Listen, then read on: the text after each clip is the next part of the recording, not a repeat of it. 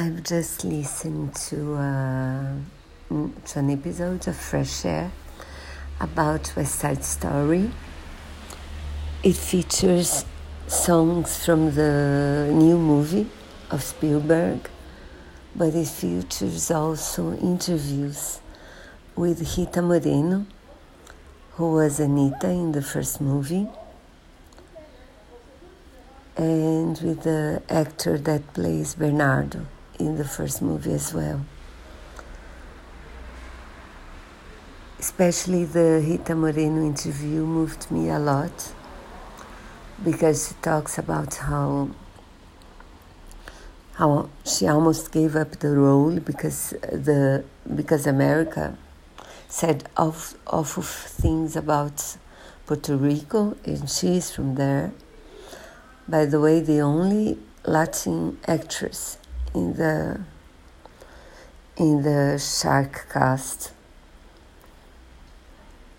which is supposed to be the Latin gang.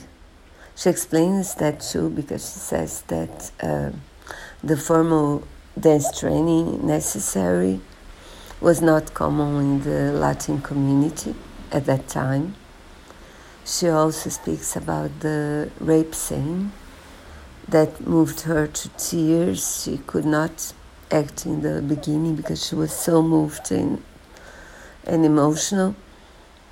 It moved me a lot uh, seeing her talk about it. And I heard um, they play because she's in the new version as well, and she sings "There's a Place for Us."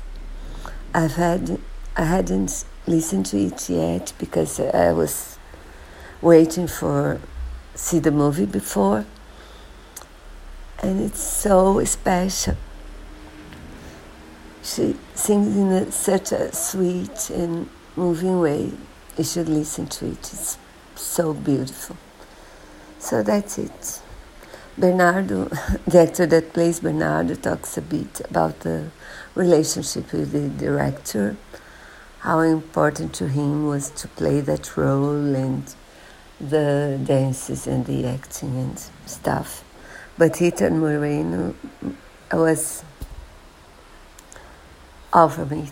Don't miss it. It's very, very special.